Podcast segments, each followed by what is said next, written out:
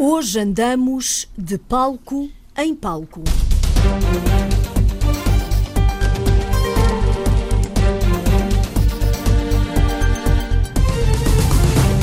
Regressamos aos tempos em que o contrabando atravessava o Guadiana. Fugi, nunca fui apanhado.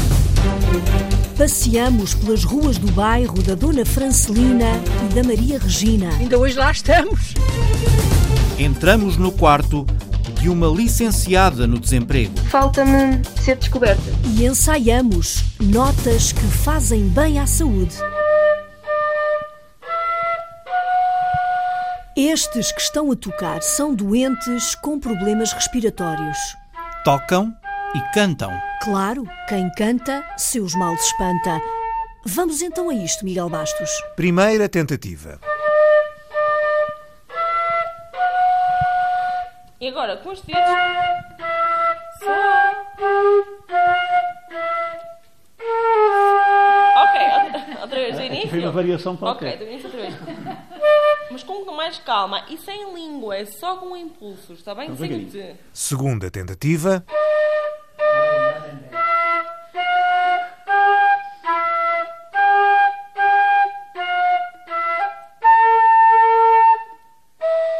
E agora, todos juntos.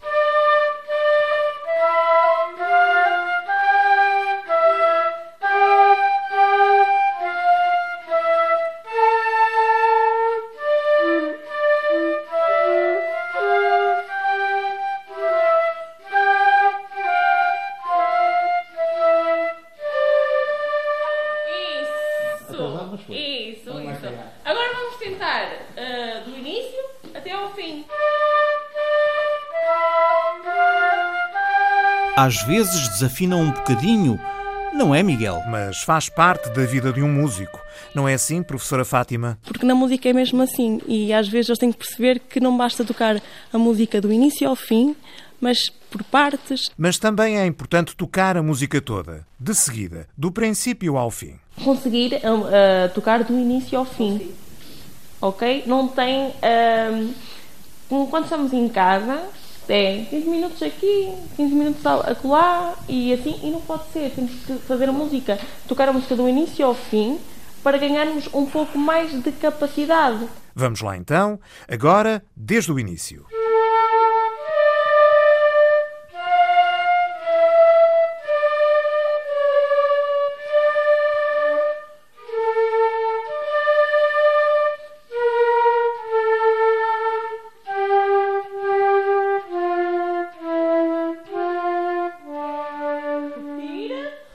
E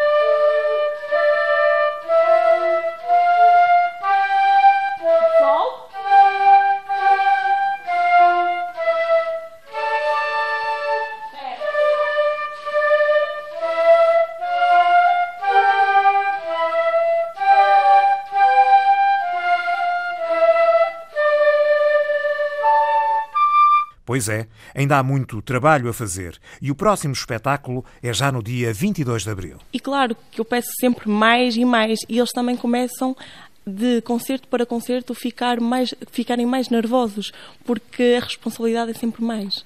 E eles já começam a, a perceber melhor as coisas, não é? O que é que está mal? O que é que está bem? O que é que pode ser melhor?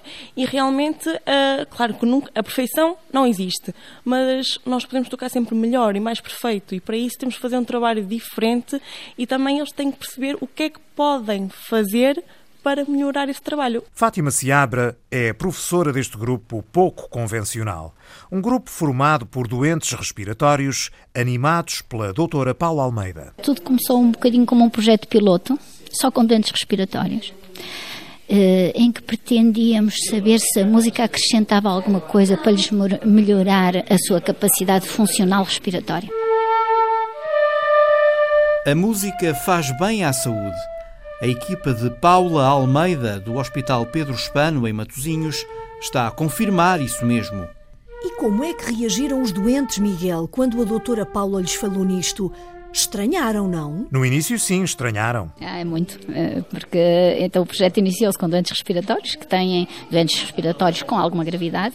Nós, a nível hospitalar, não temos doentes respiratórios simples, eh, formas leves, quer, quer nas doenças cardíacas, quer nas doenças respiratórias, e, portanto, eh, não só estranharam, como eu penso que havia algum receio. O doente tem falta de ar, tem fadiga, e, portanto, tem a noção de que não consegue fazer muita coisa.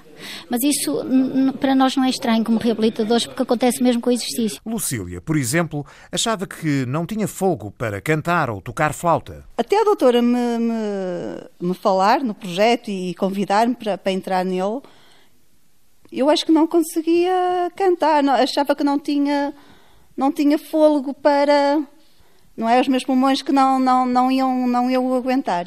E agora já vou cantarolando, não é? Um bocadinho. já é diferente, até aí não, eu não. Parece que até tinha medo de projetar a voz e agora não, sinto mais confiante. Lucília teve uma pneumonia grave que a deixou um mês em coma e deixou marcas para toda a vida. Fiquei com, com, com uma doença crónica, fiquei com bronquiectasias e com suficiência respiratória, não é? E na altura usava oxigênio também quando entrei. Agora as coisas estão, estão mais estabilizadas e consigo estar sem oxigênio, mas tenho as minhas dificuldades, não é? E então quando ela me propôs, eu, não, não consigo. E ela, consegue, vai ver, e as coisas vão evoluindo, vai melhorando e tal. E o que é certo é que isto faz muito bem. Gil de Souza também está neste grupo. Tem que usar uma máscara de oxigênio. Lembram-se dele? Claro que sim. Já passou por aqui, pelo Só Neste País? Gil de Souza foi comandante da SATA, a Companhia Aérea dos Açores, tem doença pulmonar obstrutiva crónica. Exatamente. O comandante usa uma máscara de oxigênio. Às vezes tem falta de ar, mas nunca tem falta de boa disposição. Às vezes eh, falho qualquer coisa e depois entro a seguir quando.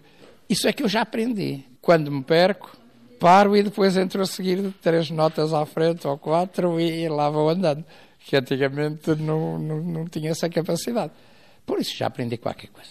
Eu não, eu não conhecia uma nota de tamanho de um, de um palácio. Entretanto, aos doentes de pneumologia juntaram-se os doentes cardíacos. Pois é, a música faz bem ao coração, de António Mourão. Tive um ataque miocárdio, uh, à horta, a parte cardíaca com três, portanto, horta 90 e mais duas com 85 de bloqueio.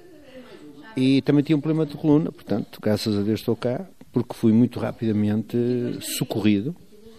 Uh, numa hora conseguiram-me salvar. Faz bem ao coração e faz bem aos pulmões de António Marques. Alguns colegas já disseram, isto é um projeto eh, que foi testado já e verificaram que havia algumas melhorias na, através de, não só do canto, como na utilização de instrumentos de sopro. Portanto, neste no nosso caso é a flauta transversal, mas clarinetes, uh, saxofone e outros, não é? Tudo que for instrumentos de sopro melhoria, uh, melhora um bocadinho o estado de saúde. E há provas destas melhorias, com números e tudo. Nas últimas provas funcionais que teve, todos os parâmetros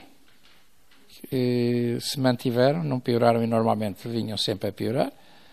E houve um deles que ainda melhorei 6%. Por isso é, isso quer dizer qualquer coisa. Mas também melhora a autoestima. Agora, o interessante é que eles ganham autoestima, porque uh, descobrem que, afinal, apesar da falta de ar que mantêm, conseguem tocar, conseguem cantar, conseguem ter algum valor artístico, porque vão aos palcos e nós fazemos alguns espetáculos, uh, deixam de ter vergonha, porque muitas vezes o doente, por exemplo, o doente respiratório tem vergonha da tosse, tem vergonha da expectoração, tem vergonha de, do oxigênio. Eh, e, portanto, hum, é, é muito interessante vê-los vê depois a progredir. E tudo tem que se conjugar corpo e espírito. Não é só pela parte do, do benefício em termos de saúde, mas o benefício um, de, do espírito de cada um deles, não é? A maneira de estar, eles acho que saem sempre aqui muito mais uh, felizes. Trabalho e boa disposição. É sempre ter. Agora, nós fazemos isso. Agora aqui nesta parte de baixo, desde para soprar. Ó oh, doutor, Mas é contínuo, nós temos que fazer. E no fim, é preciso que tenha valor artístico. Pessoal, vamos ensaiar então. Já tivemos o nosso tempo de entretenimento a improvisar o Grândula Vira Morena. Agora vamos tentar fazer alguma coisa diferente. Ok. Uma coisa diferente. Uma coisa bem organizada. No dia 22 de abril, o grupo vai pisar o palco do Clube dos Fenianos no Porto. Será um dia depois do Dia da Reabilitação Respiratória, três dias antes do Dia da Liberdade. Em, todo, em, todo, em, todo, em, todos os versos, senão isso depois, aquele 5, 6 ou qualquer coisa. Grândola Vila Morena, terra da fraternidade. Fora depois. O povo é quem mais ordena. Dentro de cidade. Ainda há muito trabalho para libertar a grândula como deve ser. Já a Diolinda parece estar mais próxima do resultado pretendido.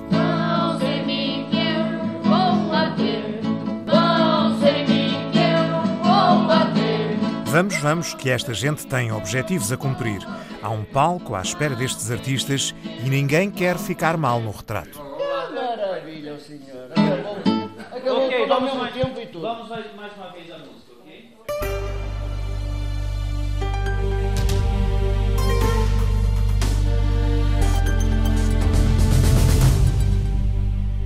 Antigamente era por números, puseram só números, mas depois resolveram pôr o nome de atores. E achei muito bem. Agora cá o número. Esta aqui era o- a, número 8, outra era 14, outra era assim, outra era assim. Até que depois deram os nomes dos atores. Vasco Santana, António Silva. Lembra-se muito bem. Muito. Olha, chapéus há muitos e nós estamos aqui debaixo de um. Sim, há! Ah, Tens cá disto! que grandes atores! Estamos no bairro dos Atores, em Benfica. A Rita Fernandes está a conversar com a Dona Francelina. Já moro aqui há 40 anos, Na rua Estevão Amarante. aqui nesta rua. Esteve ali no número 26. Atriz Maria Matos, Adelina Abranches, ator Róbulos Monteiro e Vasco Santana. Estes e outros atores vão sempre ter um palco aqui em Benfica, no bairro dos Atores. Lá de baixo vem a Dona Francelina, vem do café, foi tomar o pequeno almoço. Meu marido estávamos nos Açores, quando recebeu uma carta da Ordem dos Engenheiros, diziam que estavam aqui a construir um bairro. Se ele quisesse concorrer, ele concorreu, mas não tínhamos casa aqui em Lisboa. E então vieram para cá, é isso? Conseguiram aqui uma casa. Depois, eu disse assim: Olha, escolhe uma que tenha sol por todos os lados. Ele escolheu aquela. Ainda hoje lá estamos. Tenho a casa e o quintal. Nem eu consentia que as tias passassem por aqui sem verem este jardim, que é muito superior aos famosos jardins suspensos da Babilónia. Tem ouvido falar? Não, não tenho. Mas não nos havemos demorado. Não demora nada, vamos embora. E o sol? Mas o sol bate lá? Ai, por todos os lados. Logo de manhã. Então foi uma escolha acertada. Então não foi. A Dona Francelina mora na rua Estevão Amarante, mas admite que não se lembra do ator, nem desta música.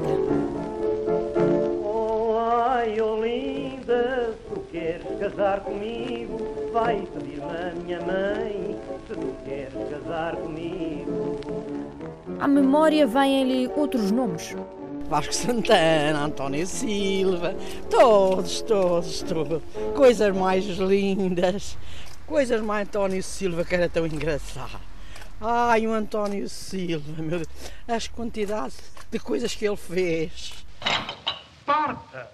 Parta! Depois cá estou eu para pagar. Com um azelha destes, nunca se consegue ter um frasco inteiro cá em casa. Oi, Paris, tens cá disto? Tens cá disto? Não era? E ele irritava-se. Se irritava. Lá iam as latas todas. Ia tudo para o chão. Você já sabe, quando ouço esta frase, fico piurso, fico danado, Olha ali, aquela que desce é toda Vasco Santana. fico completamente Desincronizado. Oi, Maristo, tens cá, tens cá, tens cá destas? Oi, Maristo, tens cá disto?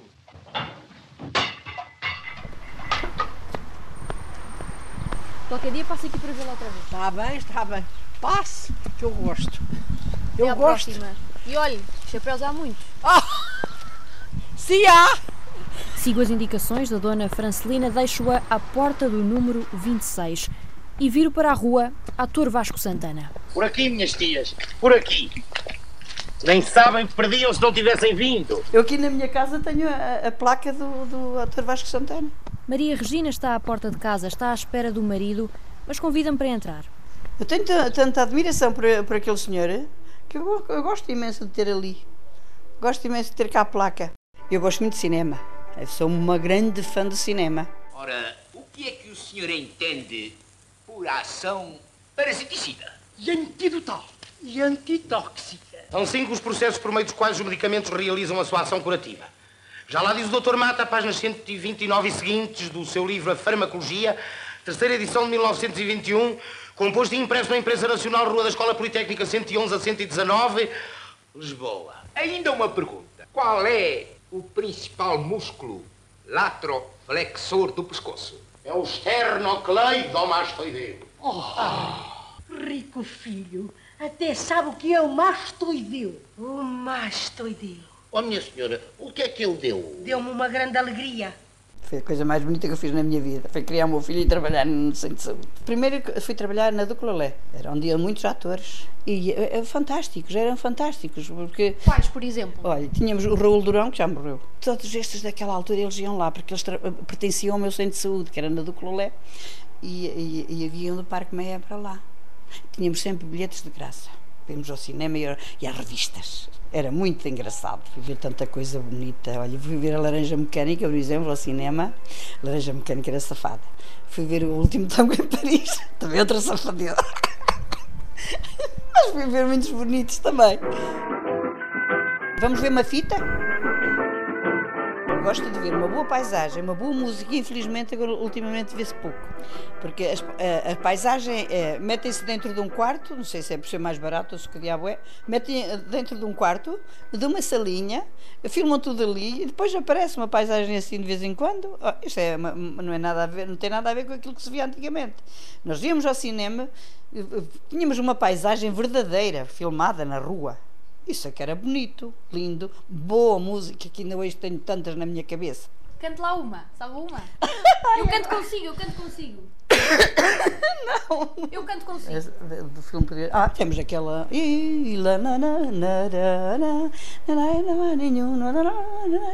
31 e aquela assim, a, do, a do estudante. Ah, era do tal filme, dos chapéus há muito a Palermo.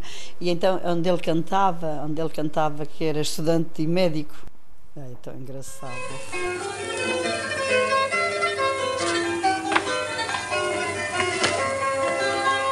Que negra assim, a ver-me assim, que sorte vivo degradante.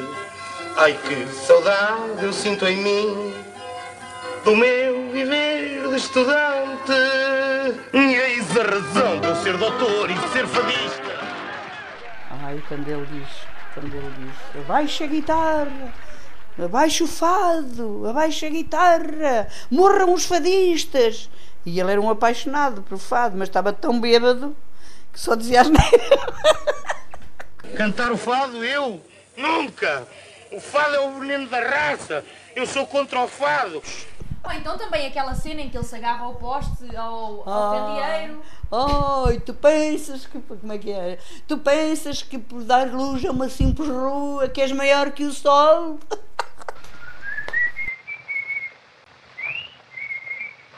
Não digas dar rumo e um humilde transeunte. Estás convencido que por dar luz a uma simples rua és igual ao sol, dá luz ao mundo. Ilusão. E é assim. Ricos tempos. Fado é toda a minha fé, embala, encanta e inebria, pois chega a ser bonito até na radiotelefonia. Quando é tocado com calor, bem atirado e a rigor, é belo fado, ninguém há que lhe resista. É a canção mais popular, tem emoção, faz-nos vibrar. E eis a razão de eu ser doutor e de ser fadista.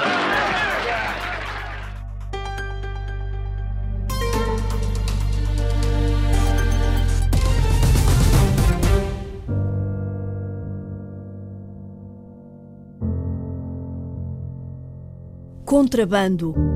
Por estes dias não se fala de outra coisa em Alcotim, no Algarve. Eu não tinha nem noite nem dia. Quando ia com isso, um gajo tinha que ir às escuras por o caminho mais ruim que pudesse saber. E nunca estava sossegado. A mim não me calhou, mas há alguns companheiros mais velhos do que eu, ando-os apanhando, andavam cada sopa a matar. Eu não tive sorte. Fugi, pronto, é tive sorte. Fugi muitas vezes, muitas. Uma das vezes, eles. Oh, não me quero lembrar disso. À margem do Festival do Contrabando, o Mário Antunes avivou memórias com António Faustino. Era ao cair da noite, pelos caminhos da raia que iam dar ao rio. Mochila às costas, vergadas ao sobressalto de um possível encontro com um guarda fiscal ou um carabineiro. Os olhos atentos ao redor, mas sempre fitados na outra margem, no lado espanhol. António Faustino Melo viveu assim, como contrabandista. Primeiro fui pastor. Dentro da linha de pastor também fazia agricultura ou qualquer coisa. E era apicultor. Era apicultor e agricultor. Depois, aos 16 para 17, convidaram-me para ir com uma mochilha de contrabando, fui. Naquele tempo, em meados da década de 50 do século XX, por quase toda a faixa raiana, poucos havia que não conheciam um contrabandista, ou pelo menos o amigo de um amigo de alguém que na clandestinidade levava e trazia de cá para lá e de lá para cá. O povo de Mértola, no meu tempo e antes de mim, nasci se havia algum que não fosse contrabandista. Quase todas as histórias destes contrabandistas começam por volta dos 16 ou 17 anos. Jovens robustos, disponíveis para longas caminhadas de carga às costas, com a promessa de uma substancial ajuda ao sustento da família. Foi o caso de António, em Alcotim. Uh, ninguém me obrigou a ir. A falta, a necessidade é que obrigava. Dentro do possível, depois eu ia com a mochila, 30 quilos, 30 e tal, e ganhava, pronto, ganhava um tanto. Com a mochila, mesmo que fosse a frete, o patrão me pagava, ganhava 200. Em 3, 4 dias, 3, 4 dias ganhava 200 escudos. E, e para ganhar os 200 escudos tinha que trabalhar 30 dias. Até que um dia, António já tinha amealhado o suficiente para comprar a sua própria mochila. E a partir desse dia, tornou-se senhor dos caminhos, da Foz do Leite ao Pomarão. A partir daí, o negócio era meu. Isso era, havia diferentes mochilas. Normalmente era 30 quilos. O que é que os espanhóis precisavam que o senhor levava? No meu tempo era café. Antes de mim, levavam roupa, telas chamavam roupa e, e, artigos de comida e tudo que os espanhóis tinham sido a guerra, que já não são desse tempo. Depois, para o frete dar mais qualquer três questões, trazia para cá 30 de miolo, ou 40, ou cheguei a trazer 80 quilos de miolo. Miolo era miolo de amêndoa. De mochila às costas e de olhos atentos ao mínimo vislumbre de uma farda. Tanto podia ser a guarda fiscal, ainda na margem portuguesa do Guadiana, como a dos temidos carabineiros espanhóis.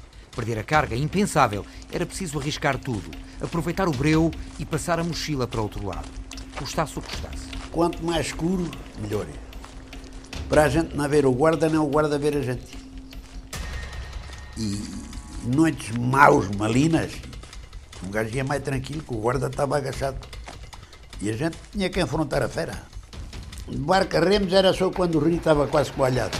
E quando o rio não estava quase coalhado, a gente passava nadando. Tinha um saco que eu usava, que mandei fazer, e que pintava com óleo, e o saco, a boia d'água, não ia ao fundo. Às vezes enfiava uma, uma asilha no braço, outra vez. Normalmente punha nos dentes.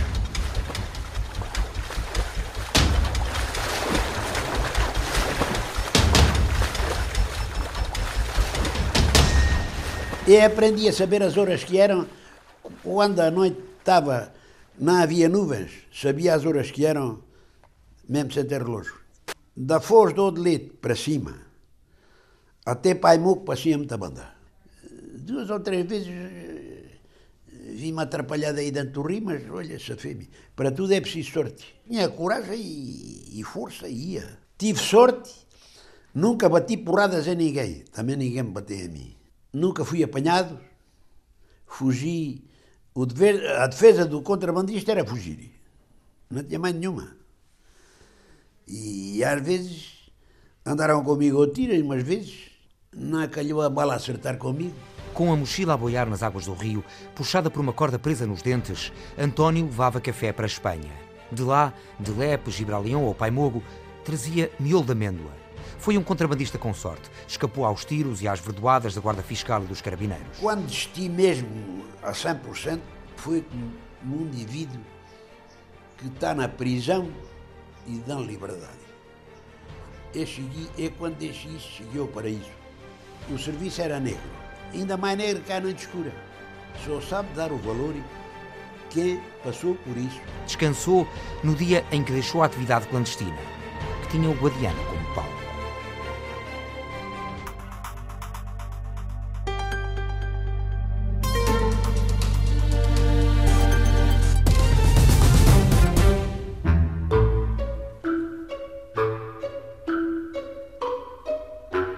A Rita Colasso nem saiu da rádio. Está constipada. Pois está, mas entrou por Skype num quarto que é um palco.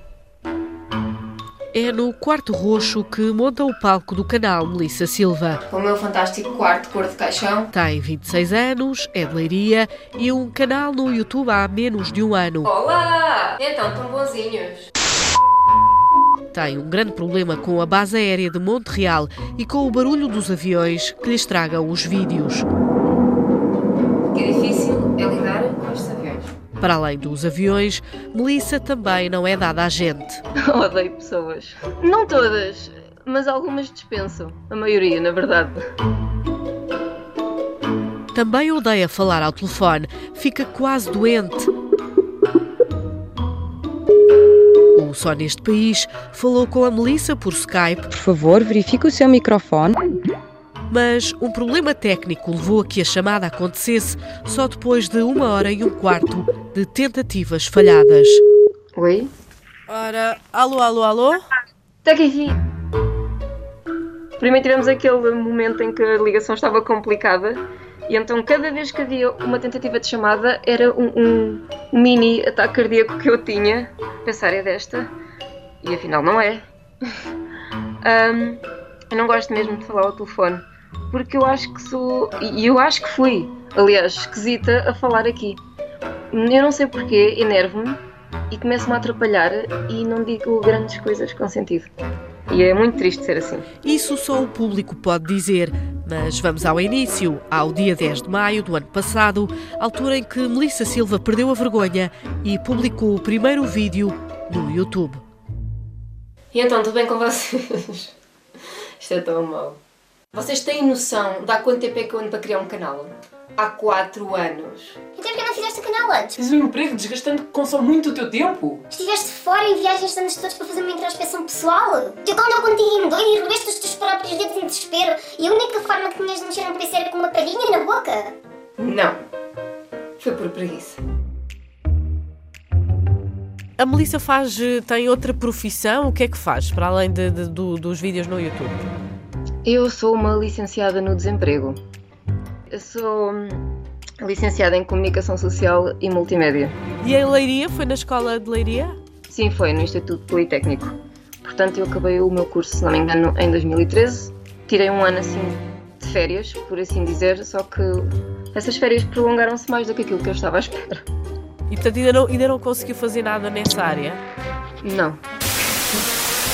Hoje o vídeo vai ser um bocado diferente daquilo que estão habituados, porque eu vou falar de alguém que me é muito especial. Como já devem ter percebido pelo título, ou não, a verdade é que eu tenho um filho. Ele tem quase 4 anos, vai fazê-los em agosto, e é a minha melhor companhia, a minha maior alegria, no fundo. É um bocado estranho até estar-vos a falar sobre isto, porque eu não gosto muito de me expor. Sim, eu sei que ter um canal de YouTube é a melhor coisa que eu posso fazer para não me expor. Mas não costumo falar muito sobre sentimentos e sobre coisas muito pessoais, mas decidi que estava na hora de falar um bocadinho sobre ele com vocês. E cá Ter um filho, seja em que idade for, não é fácil. A primeira semana foi muito complicada.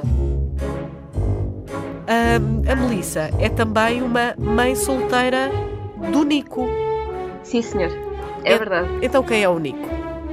O Nico é o meu cão, que vai fazer 5 anos este ano. E dá-me bastante trabalho, mas compensa.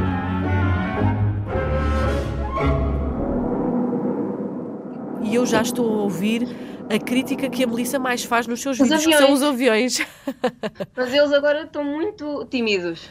Isso é o quê? Isso tem a ver com a base aérea de Montreal, é? Sim, tem. Ahm, eles passam aqui por cima de casa. E às vezes é um bocado insuportável. Olhem bem para isto aqui. Os resultados. Ah, eu tenho um problema a dizer os R's. Os resultados das colocações da universidade já saíram e eu resolvi vir-vos falar um pouco sobre a minha experiência. E sabem o que é que também ninguém quer saber? Onde é que vocês foram colocados? Sério? Ah, mas só estás a dizer isso porque não estás a passar por isso. É um momento de concretização pessoal. Sim, mas quando fui eu, também não pus no Facebook para toda a gente ver, porque é estúpido. No fundo, eu- o que eu tento é que aquilo seja uma conversa de café comigo, como se estivesse a conversar com um amigo meu. E tento pensar do que é que eu falaria e do, e do que eu própria gostaria de ouvir. Hum, eu penso assim, eu assistiria a este vídeo? Eu gostaria de ouvir falar sobre este tema? Se sim, avanço. Se não, eh, desisto da ideia. Mais um avião? Sim, senhor. Eh, mas dá para me ouvir bem, ou é melhor esperar? Dá para ouvir, dá para ouvir. Ok. Já tem quantos eh, subscritores no seu canal? 4 mil e uns trocos. Tem alguma periodicidade para publicar os vídeos? À segunda, mas às vezes a segunda é uma quarta-feira.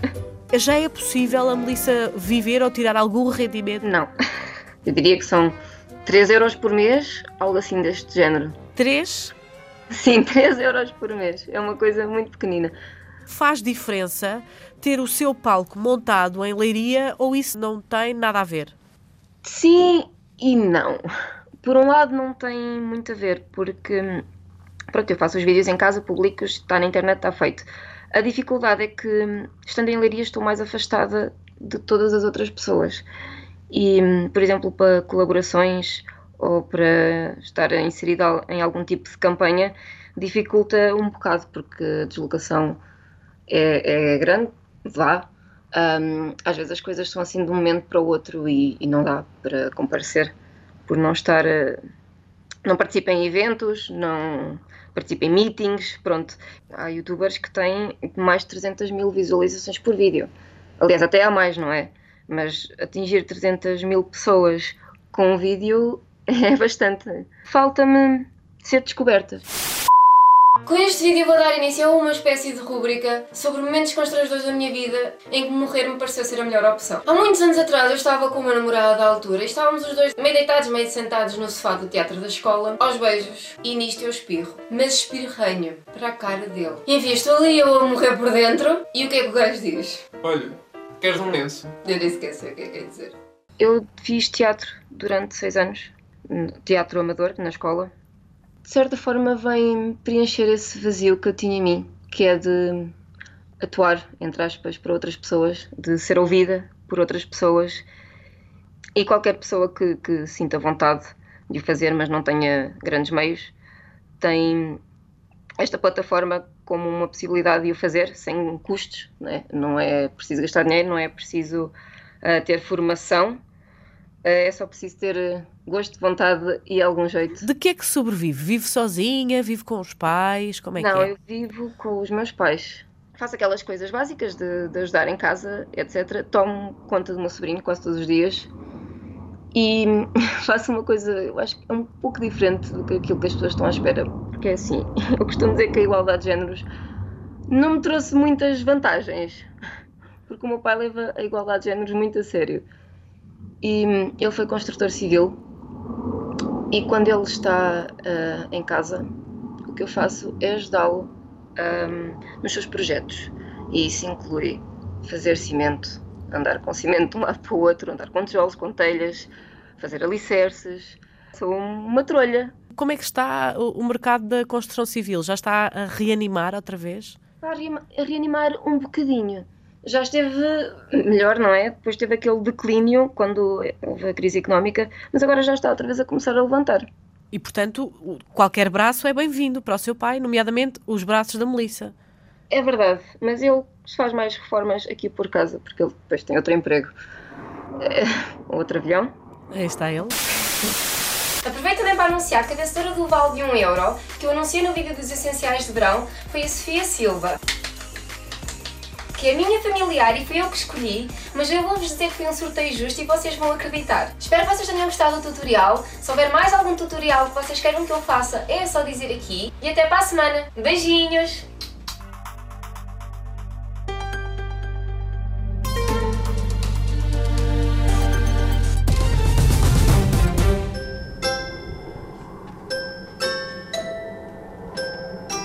É à noite, quando estão nos quartos, que as crianças se deixam levar pela imaginação. Às vezes veem monstros em todos os cantos. Foi essa ideia que inspirou a peça de teatro infantil que está no São Luís, em Lisboa. A Sandy Gageiro foi a um ensaio. Em palco, uma pianista e um bailarino. Posso? Uhum, vai. Vai.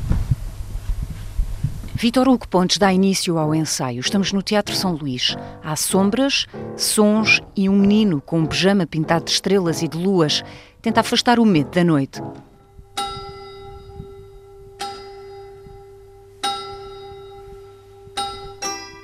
Paulo Mota é bailarino, é ele que faz de menino e traduz os medos. Tem uma missão. Tentar dizer eu tenho 25 anos e tenho tanto medo como vocês, de alguma forma.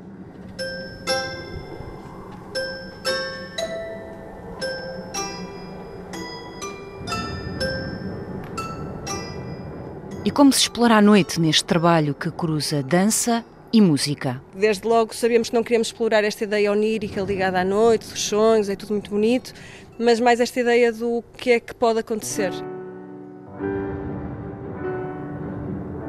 Os co-criadores Vítor Hugo Pontes e Joana Gama procuraram os medos dos mais pequenos, eles que são os mais entendidos.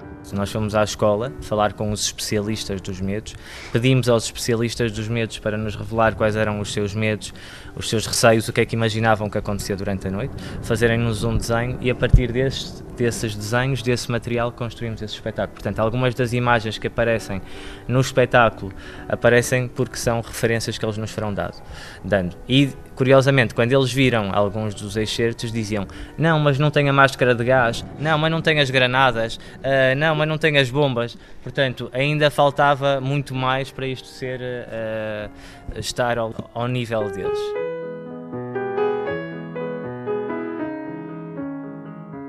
Descobrimos uh, várias realidades. Descobrimos miúdos que diziam que não tinham medo de nada, outros que diziam que tinham medo dos monstros, apesar de saberem que os monstros não existem.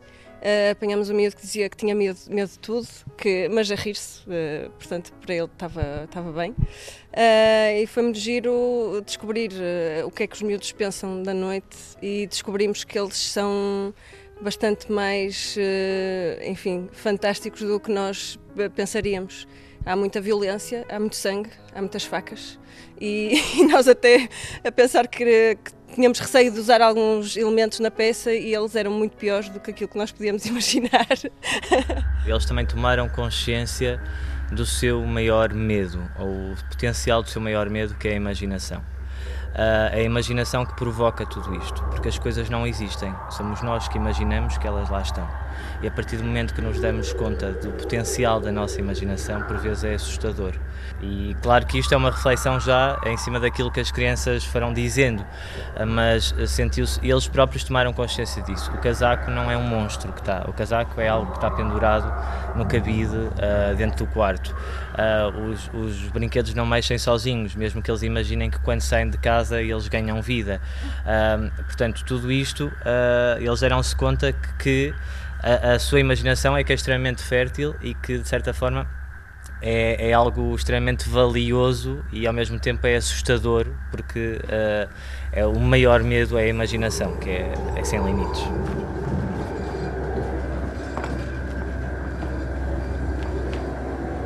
Primeiro havia uma coisa muito clara, que era eu para construir este espetáculo uh, tinha a Joana Gama e tinha o Paulo Mota. Uh, tinha uma pianista e tinha um bailarino ator.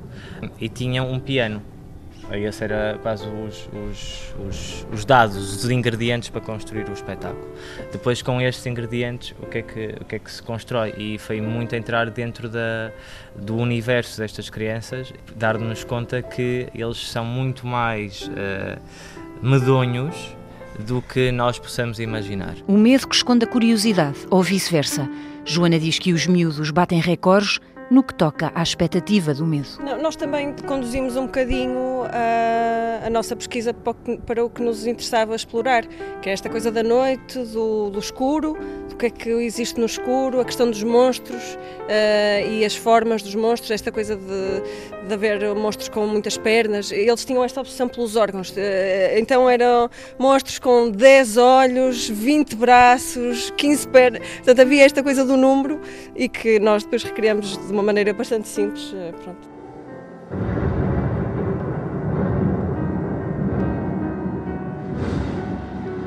Muitas noites possíveis, tantas quanto o número de meninos que nelas pensam e sonham.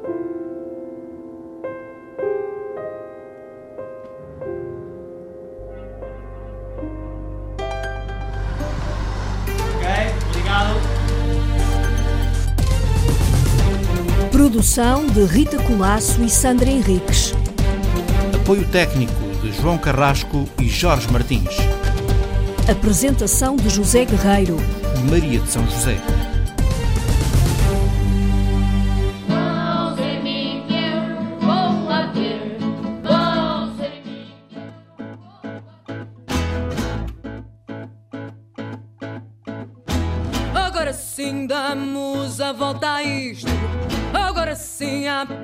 pernas para andar.